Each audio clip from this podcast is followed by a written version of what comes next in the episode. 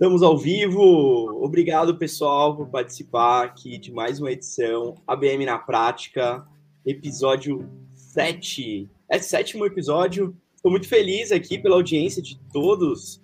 Muito legal a participação. E hoje o assunto vai ser muito bacana.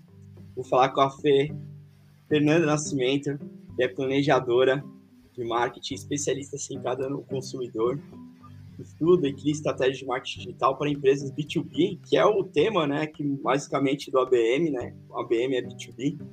Tem 29 anos de mercado, Fê, 29 anos, que atua na, na Lab, é isso? Stratlab. Pode ser Stratlab mesmo. Olha aí, então, e 29 anos de mercado, que legal, Fê. Ó, esse ano que vem eu completo 20 anos, né? E eu, eu tô muito feliz também, assim, provavelmente, mas o B2B só começou comigo, vou ser bem sincero, foi lá para 2014, 2015. Viu? Eu não, não tenho totalmente meu mercado no B2B. Eu, eu caí depois, até uma história boa para se contar, até que por causa da RD também foi ótimo para ajudar nesse mercado né, de, no B2B, que eu acho que é, uma coisa, é um tema super interessante.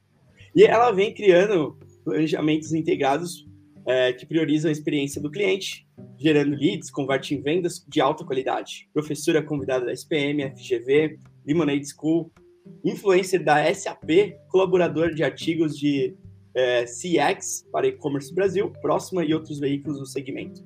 Em 2017, foi certificada de Social Selling Expert pelo LinkedIn, sendo uma das 10 especialistas de ferramentas do Sales Navigator da América Latina Fê, muito obrigado, um prazer enorme de ter você aqui. Ah, Fê, o prazer é todo meu, a Fê e Fê, sabe que eu não te chamo de espina, né? Mas eu tô super contente da gente estar aqui junto, né? A gente até estava falando nos bastidores sobre a relevância dos profissionais de vendas e marketing B2B compreenderem, né, o que é o ABM ou ABM, né? Mas uhum. o que é o ABM e a importância que ele tem para o B2B, né? Ainda mais agora, com o fim dos cookies, é, a gente vai ter que aprender a viver em comunidade, né, Fê? Com certeza, a gente tem muito que aprender e eu acho que a, a jornada é um aprendizado, né? Eu mesmo, eu desaprendo a cada momento, né? Eu acho que eu vivo desaprendendo para não ficar com vícios e fórmulas prontas, né? Eu acho que é essa é a diferença, ainda mais você que trabalha com experiência do cliente sabe que muito ninguém gosta, né, de ser tratado de massa, e principalmente em vendas complexas, a gente evita ao máximo esse atrito, né? A gente evita ao máximo. E você sabe, você falando dessa questão do aprender e desaprender, se você tem 20 anos de, de mercado, você provavelmente, quando começou, estava nos primórdios da internet, né? Então, a gente estava falando muito pouco ainda de campanha no Google, rolava lá fora, não, rolava tão forte aqui dentro, né? Eu passei dois anos na Inglaterra entre 96 e 97 e eu me comunicava, eu tinha 23 anos e me comunicava com as pessoas por carta. Imagina, né? Não tinha WhatsApp, não tinha Zoom, não tinha e-mail, né? E olha só como nos últimos, eu já tinha o quê? Já era formada, já tinha pós-graduação então, a gente teve que evoluir muito rápido nos últimos 20 anos, mas a gente vai ter que evoluir, vai ter que abrir a cabeça mais vezes, porque o dinamismo das mudanças ele vai acelerar ainda. Então, eu acho que é isso. Todo dia a gente acorda e, e pensa assim: o que, que eu preciso deixar para trás hoje né, quebrar os meus. Não tem mais conceitos fixos e fechados. A gente não tem mais tendência, a gente tem apostas, é porque são tantas as possibilidades, né? Que eu acho que essa sua fala ela é de extrema importância. Desaprender todo dia para ver o que tem de novo para a gente absorver, né? É, ainda mais no mercado né, tão concorrido, né? A gente quer, a gente disputa muito atenção, né? A gente vive, vive em várias é várias distrações nossas, né? E, e, acaba uma palavra que acaba aparecendo demais para mim, que é o ruído. Né? A gente acaba é, descentralizando o que a gente quer, né? Focar. E a gente tende a tendência a desfocar, né? Então, quando a gente quer focar, principalmente, né? Eu falo por quê? Por que, que eu tô falando isso? Porque no ABM a gente foca a estratégia numa empresa, né? Então a gente já sabe para quem a gente quer vender. A gente não precisa ficar lá é, fazer impactando várias empresas fora do nosso ICP, né? Que que é fora do nosso perfil ideal de cliente, uhum, sentido na nossa estratégia. E quando a gente tem foco, a gente aumenta a nossa qualidade, a gente aumenta a nossa profundidade, a gente entende a governança e a estratégia que tem por outro lado, né? Eu acho que é um lado que a gente conversa, né? E até por isso que eu chamei você aqui, me interessa muito a, a sua experiência de social selling. O que, que a gente consegue aprender nisso, né? O que, que vem é, o que, que vem desses aprendizados, né? Dessa sua experiência do LinkedIn, né? Que também é uma ferramenta muito importante para quem trabalha B2B, né? Eu praticamente, é, se eu for ficar parte do meu tempo, eu fico no LinkedIn para é, tanto para descobrir como criar conteúdo, como uma ferramenta realmente de negócios, né? Que eu consigo conectar com pessoas, né? Que estão em outros lugares que que a gente admira, com fundos de investidor, de investimento, né? No, no nosso caso, com clientes, né? E por que que você se tornou uma estratégia hoje de social selling tão importante para o B2B? Puxa, é, é assim, né? Você, você trouxe na sua última fala, acho que aspectos bem importantes, né? Quando a gente fala de vendas, né? E quando a gente fala, por que, que a gente tem uma venda com experiência do cliente ou não? Porque a gente tem o hábito, ou a gente tem a, a gente trouxe a cultura de falar para o cliente em vendas o que a gente acha que é importante para ele. A gente fala o que é relevante no nosso produto, no nosso serviço. A gente foi treinado para encontrar o diferencial. E todas as vezes que a gente conversa com a equipe de vendas, eu falo assim: olha, faz um e-mail marketing para mim, por exemplo. É muito rápida a construção de um e-mail marketing. Olá, Fulano, meu nome é Fernanda, sou da Stratilab, uma agência B2B focada na experiência do cliente. Juntos já demos resultados para inúmeras empresas. Tenho certeza que se nós conversarmos, teremos, encontraremos também propostas e oportunidades para a sua empresa. Eu passei anos fazendo isso como profissional de marketing para os meus vendedores e soltando e-mails desse jeito. Só que não significa que hoje essa é a experiência que o usuário quer, principalmente quando ele está nas redes sociais. E social selling é exatamente isso: vender nas redes sociais. Você mesmo falou que você vai para o LinkedIn para se conectar com as pessoas, para ver quem está falando e o que está falando, quais são os assuntos quentes no momento, para aprender, para é, também se mostrar. É, e olha como esse seu objetivo nas redes sociais não conversa com essa mensagem: Olá, Fulano, meu nome é Fernanda, sou da Stratilab.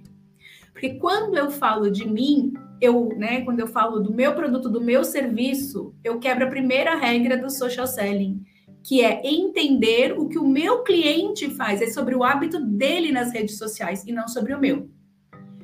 Então, é, existem vários aspectos que precisam ser considerados quando eu falo de social selling, de se vender nas redes sociais. Mas o prioritário, como em todo planejamento de vendas ou marketing, é entender quem é esse indivíduo com quem eu quero, que eu quero, com quem eu quero falar e o que ele está buscando nesse ambiente onde eu quero ter relevância.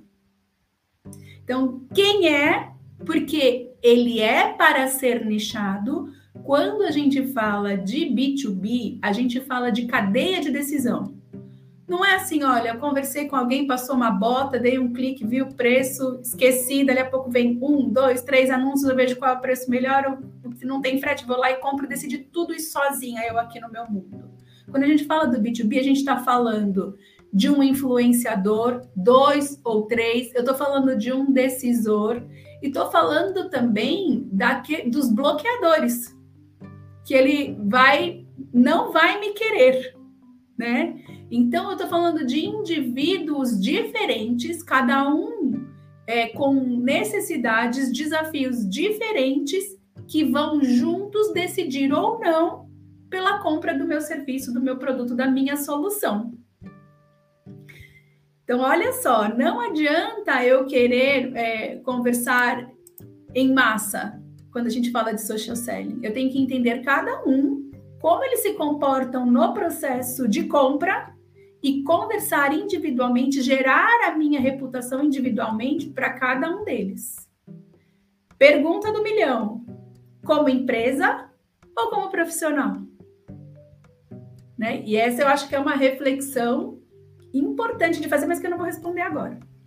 Mas eu acho, posso dar um spoiler? Posso tentar? Pode, pode. Eu gosto de pessoas. Eu falo com pessoas, eu não falo com empresas, principalmente. Por exemplo, quando eu entro em contato com alguém, a pessoa gosta quando eu falo no mesmo nível. Pô, o Spina é o CEO da Maestro, legal, ele é a pessoa que está entrando, entendeu? Mas também não quero passar a impressão para outra empresa que eu fico só no LinkedIn. Eu não sou um CEO que fica só no LinkedIn. Aquela, aquela, aquele, aquela sensação, né? A gente tem um time de profissionais. A Maestro não é só eu, né? A gente tem uma empresa que são vários profissionais. Você conhecia alguns deles na, no nosso meetup, né? A orquestra. Amanda, o Enzo, a gente tem vários outros profissionais ali que constroem essa orquestra, né? Até o nosso produto, né? Tem um time de back-end que constrói o produto, né? Que tá por trás, né? Eu sou o garoto propaganda que eu faço, né? Mas, mas eu acho que pessoas, eu gosto de falar com pessoas, né? Eu acho que uma das, uma das formas é, da gente conectar e principalmente eu vejo muito em outras empresas, isso que eu particularmente não gosto, que é até um, um assunto importante da gente falar, pessoas que dão acesso do, do LinkedIn para outra pessoa gerenciar. Entendeu? Eu particularmente não gosto, tá? Eu mesmo gerencio meu LinkedIn, eu mesmo falo com aquela outra pessoa. Eu acho que é a forma mais pessoal de realmente, né? Eu até até comentei, né, no, no Meetup Orquestra que a gente não terceiriza o nosso coração né, a nossa essência. Não acho que é, ter ghostwriter aqui nesse aqui não vai não vai funcionar muito, né? As pessoas não vão é, se conectar. Por isso que eu mesmo falo, eu mesmo faço as ações e eu acho que, que isso torna a nossa essência, a nossa linguagem. Né? Então eu vejo essa percepção. O que, que, que você vê sobre, sobre isso? Não, eu nem posso falar contra, eu não posso falar mal de ghostwriting porque 30% do faturamento, do faturamento da minha empresa vem de ghostwriting. Então, não posso. Mas eu acho que você não consegue terceirizar tudo. Tem uma questão que ela é bem fundamental, Fê, que assim, nem todo mundo tem o dom da escrita. E às vezes a gente conversa com vendedores, eles falam assim: oh, me dê 10 palcos, mas não me dê um papel e uma caneta.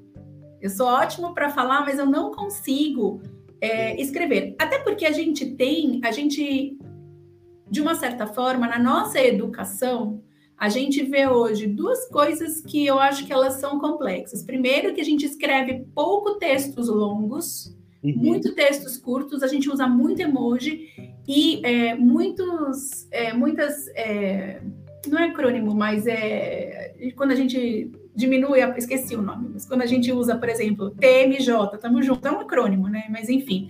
Mas a gente faz tudo, a gente começou a usar muitos apelidinhos para o português. Então, a gente desaprendeu a escrever certo, o que é uma fragilidade, né? E a gente também não está mais acostumado a construir histórias, né? Então, storytelling, ele é bem importante quando a gente fala de, de social selling. Eu brinco que o pessoal tem mais medo do enter do que de qualquer outra coisa, assim. Você até faz o texto, mas aí fica naquele em choque na frente do enter, assim. Então, eu acho que você pode ter ajuda para construir conteúdo. Porque, claro, se eu quero fazer social selling, Felipe, eu vou, você me aborda nas redes, fala: Oi, Fê, tudo bem? Você, aliás, a gente fez isso um com o outro. Primeira coisa que eu fiz foi ir lá no seu perfil, ver quem você é e ver que conteúdo você produz. Se o seu perfil é bacana, se você tem fotos, se você está todo organizado, se tem informação sobre a sua carreira, e o que, que tipo de conteúdo você produz. Então, acho que você pode ter apoio, sim, para a produção de conteúdo Claro, desde que seja um profissional que entende o seu jeito de falar, desde que sejam coisas que você de fato conhece, né? Então, a gente tem que ter o planejamento a quatro mãos. O que, que, o, que, que a pessoa que vai se posicionar, ela quer falar, quais, qual é o seu conhecimento, quais são os temas de, de interesse. Os nossos clientes mandam, por exemplo, para a gente muito, muitas, é, muitos links de referência. Olha, esse tema aqui, acho que está bombando, queria. Agora, a conversa do dia a dia, a resposta, é, o comentário, é, a interação na mensagem, isso eu também concordo que tem que ser a gente, porque networking a gente dificilmente a gente não consegue compartilhar. Imagina a riqueza da networking, né? É você encontrar um amigo, sei lá, do colégio e falar: caramba, não acredito que eu te encontrei aqui. Imagina se um ghostwriter faz uma. Nem é um ghostwriter, é quase que um ghost profiler, né? Imagina é. se ele aborda um amigo de infância como se fosse alguém que você não conhece. Nossa, ficou metido, agora vem falar não, né? Parece que. É. Você estraga, você não recupera, ou com dificuldade você recupera essa relação. E networking é isso, é você é, deixar fluida a relação, é você quebrar o gelo, é ela não ser comercial. E não é porque ela não é comercial que ela é pessoal existe uma diferença muito grande entre conversas pessoais e intimidade. Eu acho que intimidade é uma coisa que não rola com facilidade em social selling. A gente que tenta se comunicar precisa conhecer, né, os limites.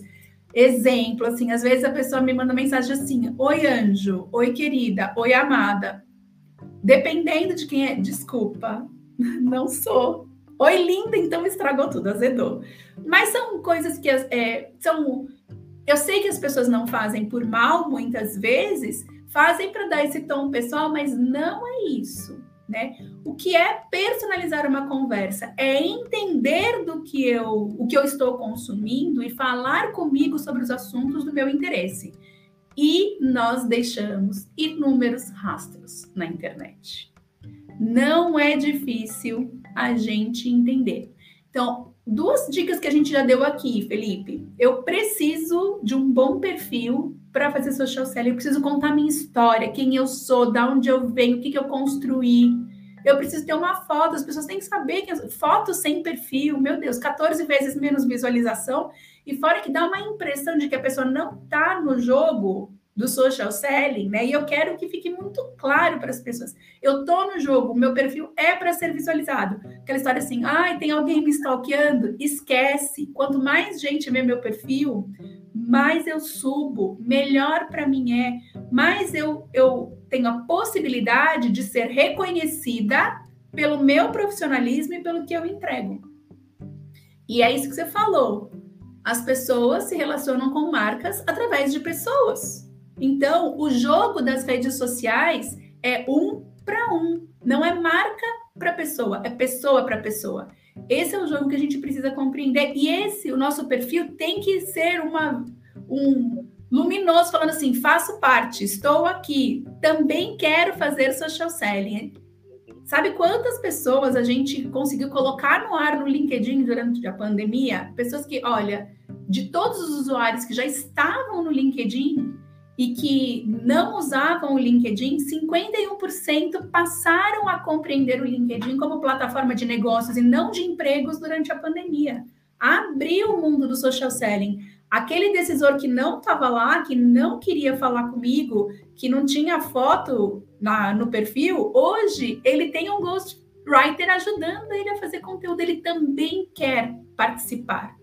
Então, eu acho que nunca, nesses meus oito anos trabalhando com social selling, nunca foi tão favorável a gente é, estruturar, né, toda essa estratégia de abordagem através das, das redes sociais, de preparação do perfil das nossas equipes de interação, que vai do dono até quem estiver interagindo com o cliente. Né? Se o cliente está no LinkedIn, eu tenho, minha equipe tem que estar, tá, sem medo. Muito bom, acho que vários insights, assim, eu, eu não sou contra a Ghostwriter, assim, eu só realmente, acho que eu expressei, expressei errado, assim, mas é realmente a, eu acho que é só o perfil mesmo, acho que é responder ali, como você falou, acho que o exemplo ficou muito claro, por exemplo, pegar alguém ali de, de infância, que você trabalhou 20 anos atrás ali, chega lá para você no LinkedIn e fala oi, né, eu acho que a gente não pode é, terceirizar alguma parte dessa dessa frente, né? A gente tem um. Não, não pode, Fê. É, não não recomendamos. É, e, e, eu acho que assim, uma coisa que é legal, né? Quando você tem uma orientação de um perfil, a pessoa não começa a cometer erros, né? De a, a linguagem, a como ele se posicionar. Às vezes a pessoa não gosta de escrever, às vezes não gosta de falar em câmera. Então, acho que ter uma orientação assim é super importante para ter uma, uma marca, né? Então, criar a sua personal branding, então poder é, poder, né, poder construir e principalmente eu acho que você tocou num fator importante, história. História é a parte essencial, né? Eu acho que quando eu eu estava dois anos atrás, né, não existia nem a maestra ainda, né, não tinha nem esse nome. E aí eu assisti um vídeo do Gary Tam, que é um dos investidores mais famosos da Y Combinator. Ele investiu na DoorDash, Airbnb, a várias empresas. E aí ele explicou que um fator que é importante que uma startup tem que ter uma história. Ela, a, to, a, toda startup que tem uma história, ela vale mais, né? E aí isso ficou na minha cabeça. Eu falei, nossa, é verdade. Faz todo sentido, né? Você construir uma história, você construir. Eu acho que isso, o, você, na, as redes sociais é super importante para você contar a história, né? A gente vê que a gente se engaja com história, a gente, se, a gente conecta as coisas com história, né? E eu acho que uma coisa que é importante para você, quando as pessoas vão é, hoje adquirir a gente ou comprar, a gente sempre vê que é o porquê, o que, que a gente está fazendo, o porquê que a gente está aqui. É, e aí eu vejo que é muita conexão, é, tanto emocional e entrega de valor, além do que a gente é, do nosso produto, né? Então eu vejo um, um apelo emocional é, super forte. E você vê é, assim, para quem está começando no social selling, é, essa personalização, né? Que é tema tema do meu terceiro livro, né? Não tem nem como não, não falar, né? Que até o capítulo 5 é sobre a BM. Mas como que você vê a, a personalização tanto para empresas small business como de ticket alto? É, qual que é a diferença que você vê nisso, no social selling? Olha, que bacana que você trouxe essa questão da empresa pequena, da empresa grande, ticket médio, ticket alto, porque se tem uma forma da gente equalizar as diferenças de empresas grandes e pequenas, é através de social selling. Então, vou, vou só pontuar uma questão que, assim, social selling, ele é muito... Ele pode ser de inbound e ele pode ser outbound. E aí a gente vai estabelecer que inbound, né, na sua essência, né, inbound é quando você oferece gratuitamente né, conteúdo, informação, enfim, para as pessoas, e é as que se interessam pelo que você está oferecendo, elas se aproximam, né? Então você se expõe e as pessoas são atraídas pelo que você está oferecendo. E outbound é quando a gente vai lá e aborda o cliente. Então a gente vai lá e bate na porta mesmo e fala: Oi, tudo bem? E aí quero conversar com você. Então tem essas duas formas. Em social selling a gente faz os dois e fazer conteúdo, distribuir conteúdo que é do interesse do usuário daquele usuário em que você quer é, que você quer atrair atenção, que você quer se aproximar, para quem que pode consumir a solução que você que você vende, eu acho que é essencial. Por quê?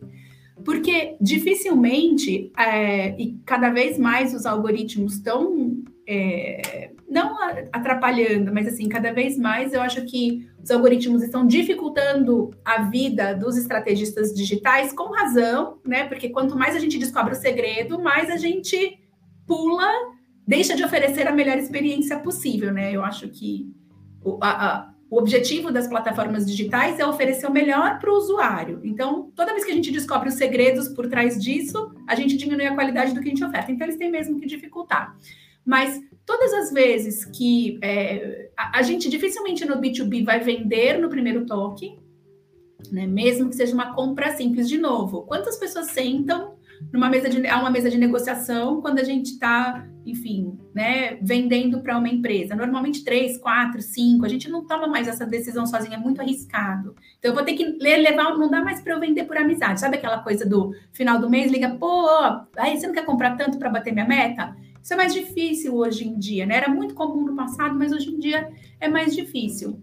É, então eu preciso engajar essa pessoa no meu conteúdo, preciso trazer essa pessoa para minha base para que ela consuma meu conteúdo de nutrição até que eu possa então fazer uma oferta. Se eu virar para ela no primeiro toque e falar: Oi, tudo bem? Meu nome é Fernanda, sou da Stratilab, isso não vai funcionar, eu tenho que atraí-la com um conteúdo interessante para que ela me siga e chegue o um momento no funil de decisão, ó, isso é super RD, né? Tipo, aprendizado e descoberta, reconhecimento do problema, consideração da solução, para que tenha meu momento de decisão de compra em que eu possa oferecer o conteúdo, falar, ó, vem aqui, eu tenho uma oferta para você, né?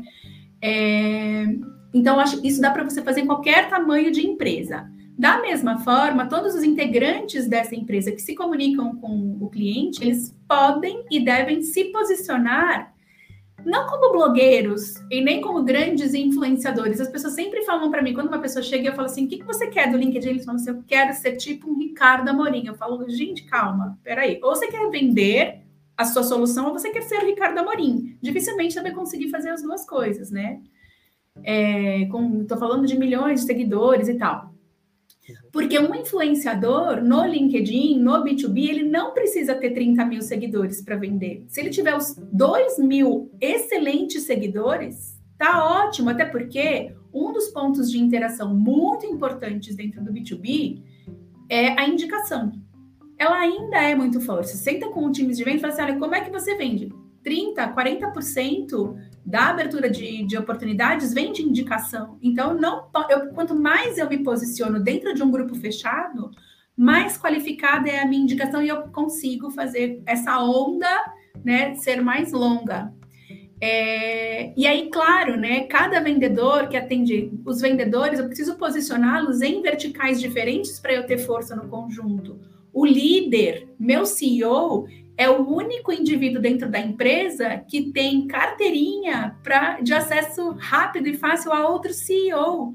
Talvez um diretor não consiga com tanta facilidade uma resposta positiva na interação com o CEO, mas o CEO é muito mais fluido, é mais fácil, né? Um diretor é mais fácil falar com um diretor do que um gerente, um gerente é mais fácil de falar com outro gerente do que um coordenador e por aí vai. Então, a gente pode dividir esse trabalho de influência por verticais, por é, é, regiões, por cargos dos nossos decisores.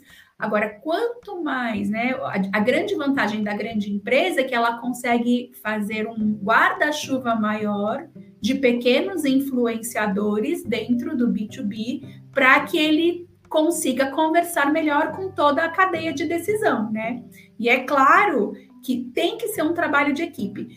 Se tem uma área do, mar, do marketing que consegue juntar vendas com o time de marketing, né? E olha que a gente já, já escutei isso em várias das discussões, tipo, nossa, assim, vendas e marketing aqui dentro tem atrito. Parece que marketing é inimigo de vendas e vice-versa, embora um tenha nascido para o outro. Então, social selling. Você viu? Eu vivo esse problema. Eu vivo eu esse imagino. Não tem como. É, eu vivo esse problema. Até eu acho que é um tema até interessante, né? Porque é o ABM, quando eu estudei, né? Eu, eu fiz a certificação lá fora, né? Lá na Califórnia. Quando eu vi marketing vendas na mesma squad, eu fiquei impressionado.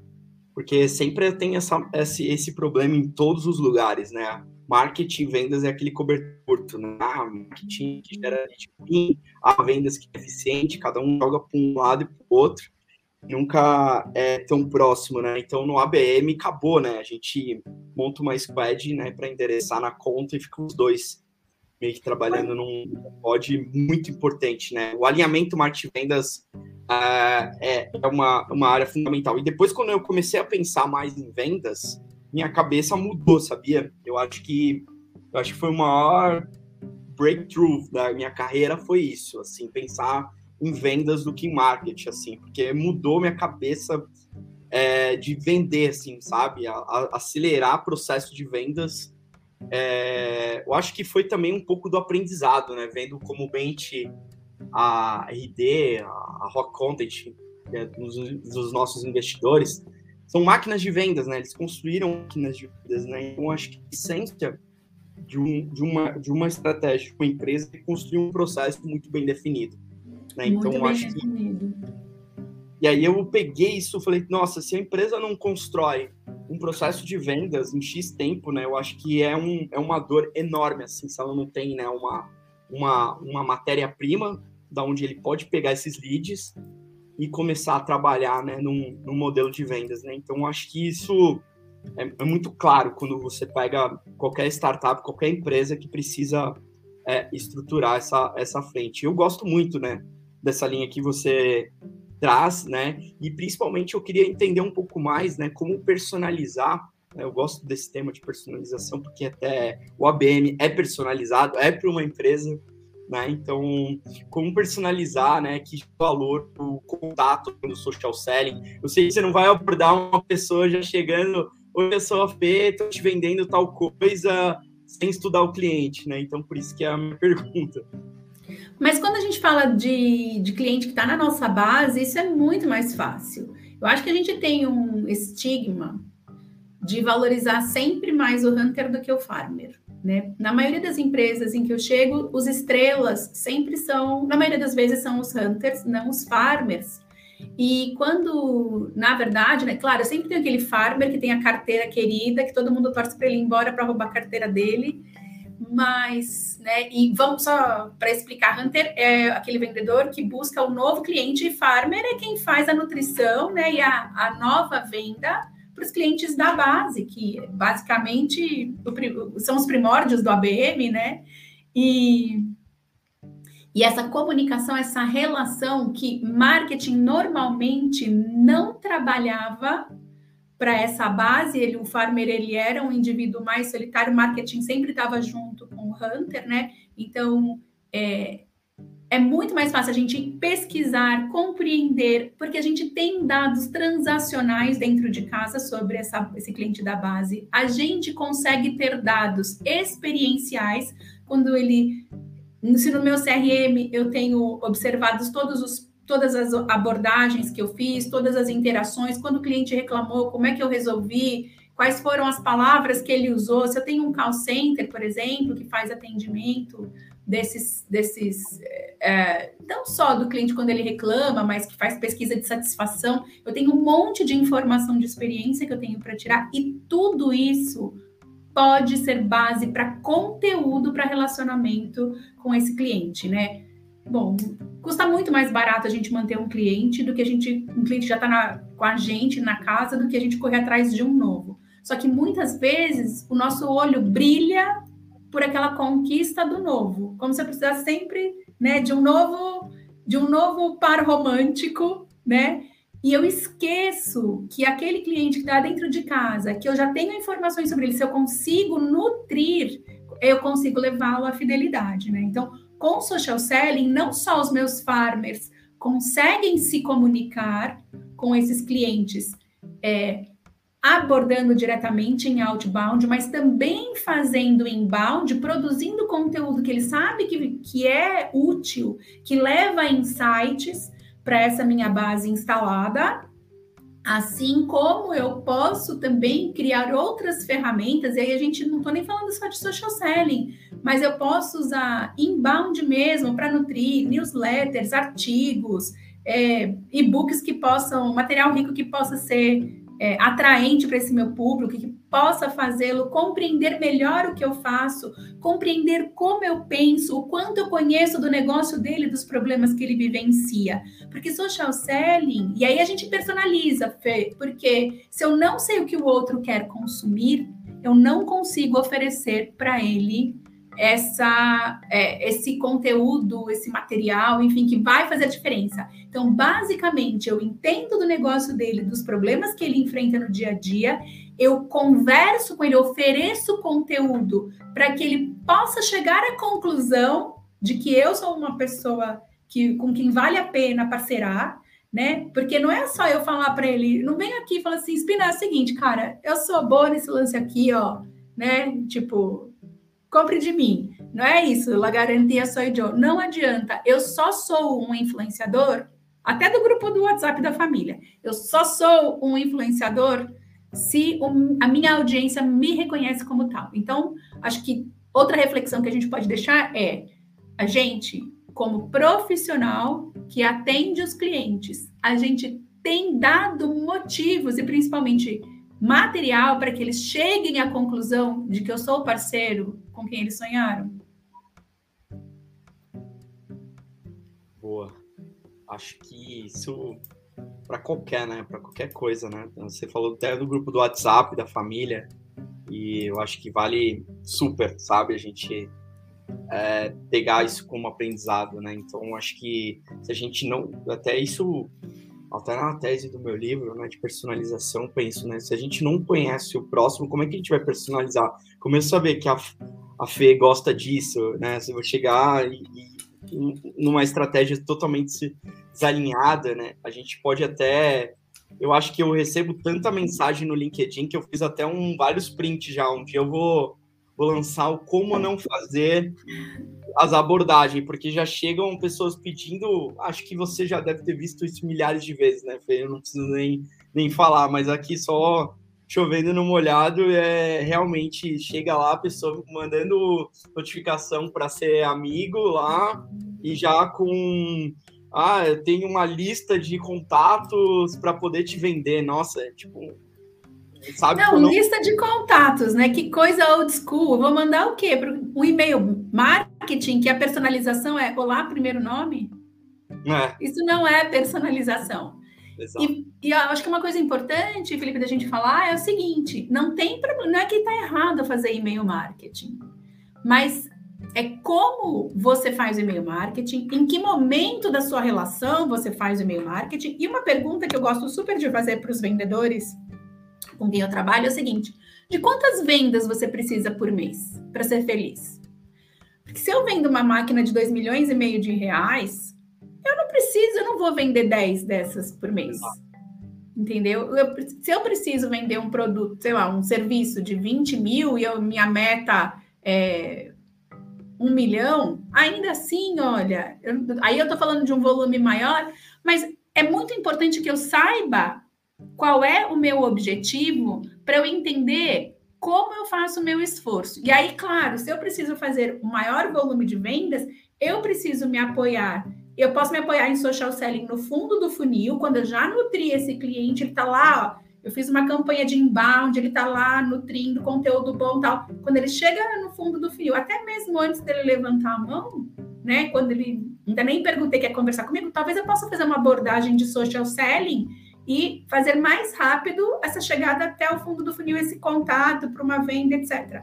Mas quando eu estou falando de vendedores que têm que em número de vendas, né? É uma. A gente não está falando de grandes quantidades, ele não precisa falar com mil pessoas para fazer 10 vendas. O ideal é que ele escolha muito bem quem são os 30, as 30 pessoas que ele vai colocar né, como meta e fazer dessas 30, 15 virarem, porque é possível. Então, acho que o passo um é entender o que, que eu quero. São poucas vendas, são muitas vendas. Onde eu vou trabalhar com volumes e onde eu vou trabalhar com personalização.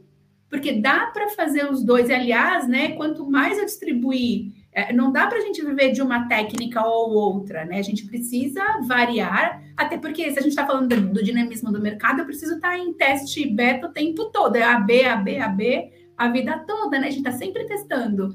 Mas eu acho que é muito relevante que a gente entenda qual é o momento de cada uma das estratégias dentro do meu plano total.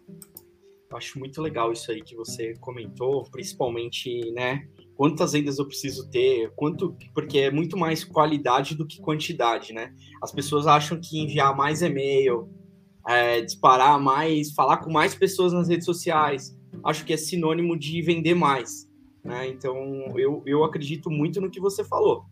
Quantas vezes eu preciso fazer no mês, quantas coisas. Eu acho que aí você foca, você gosta, gasta mais energia no que realmente é, é necessário, né?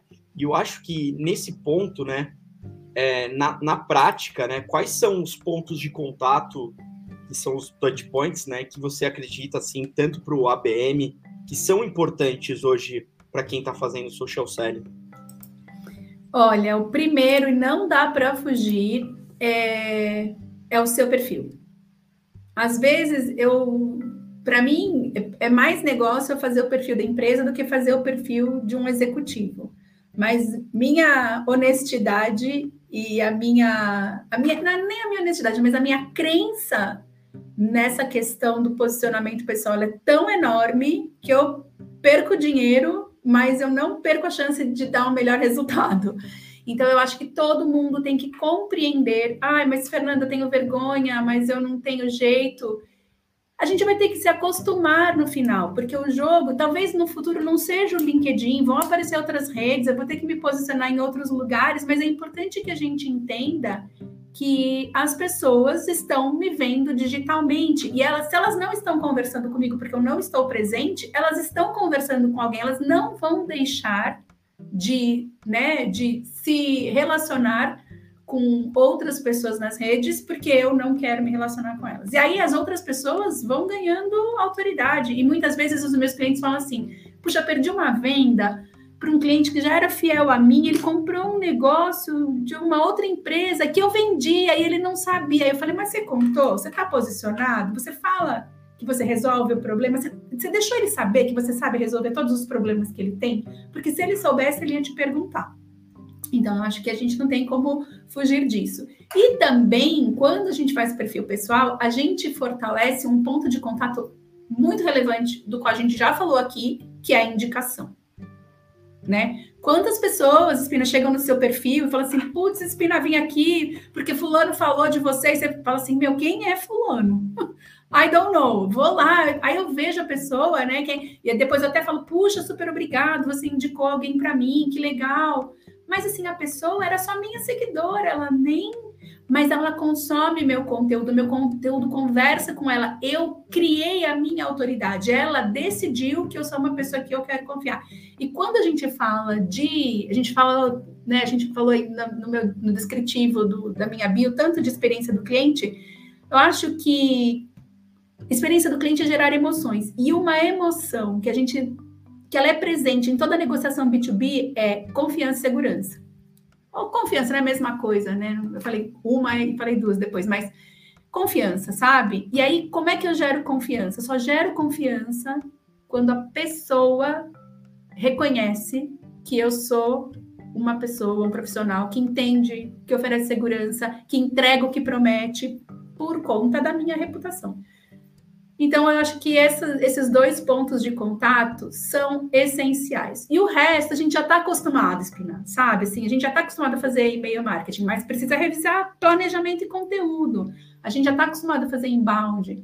Social selling, a gente ainda não está muito acostumado. A gente ainda tem, é, um, acho que um, um, paradigma que a gente precisa quebrar, e que eu sei que ele é duro, é que assim, o vendedor matador não gosta de, de abordar e nutrir. Mas é aquilo que eu falei, só um CEO tem carteirinha com outro CEO, só um diretor, né? Então, é, é, não estou falando, eu não sou contra inside sales nem SDR de forma nenhuma, mas dependendo da maturidade do, do público com quem eu quero falar, eu mesma preciso me posicionar e eu mesma preciso abrir o lead. Porque se vai um, um profissional com a minha experiência profissional, minha maior experiência profissional, vai fazer diferença na conversão né? Então, de novo, nada contra quem está começando, a gente super precisa dessa galera. Mas para outras estratégias, para social selling, a gente precisa de uma revisão.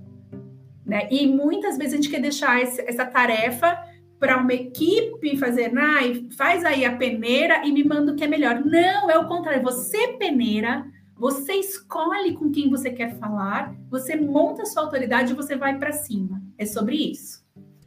Nossa, é muito legal. Incrível. É uma coisa que eu defendo bastante, que é a confiança, a segurança. Vendas é isso. Vendas é confiança e segurança. Geralmente, é, quando a gente trabalha num processo de ABM, a gente gosta de trazer toda parte de deixar a pessoa confortável. E para deixar ela confortável, ela, sabe, ela saber que ela está é, comprando de você algo super significante que ela vai utilizar.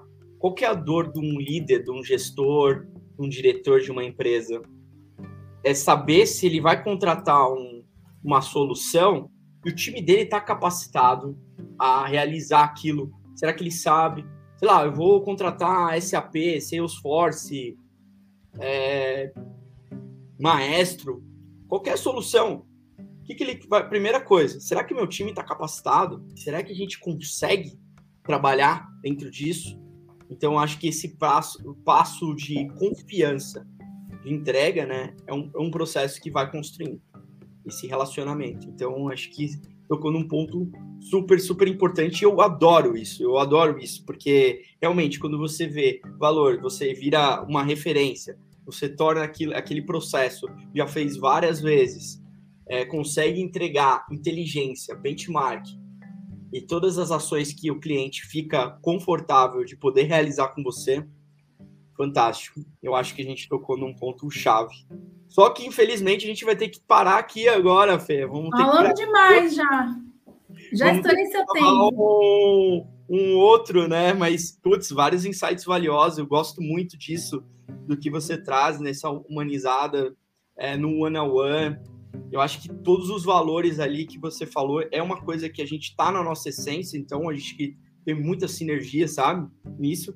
E eu queria deixar as palavras finais, assim, alguma recomendação e também para o pessoal seguir você no LinkedIn, nas redes sociais. Ah, sigam mesmo, gente. Venham para, né? Me convidem para conexão. Vou ficar super contente de aceitar. Tem bastante conteúdo no meu perfil, porque eu sou walk the talk, eu faço o que eu acredito que tem que ser feito. E eu acho que a última reflexão que a gente deixa é a seguinte: as decisões B2B não são racionais.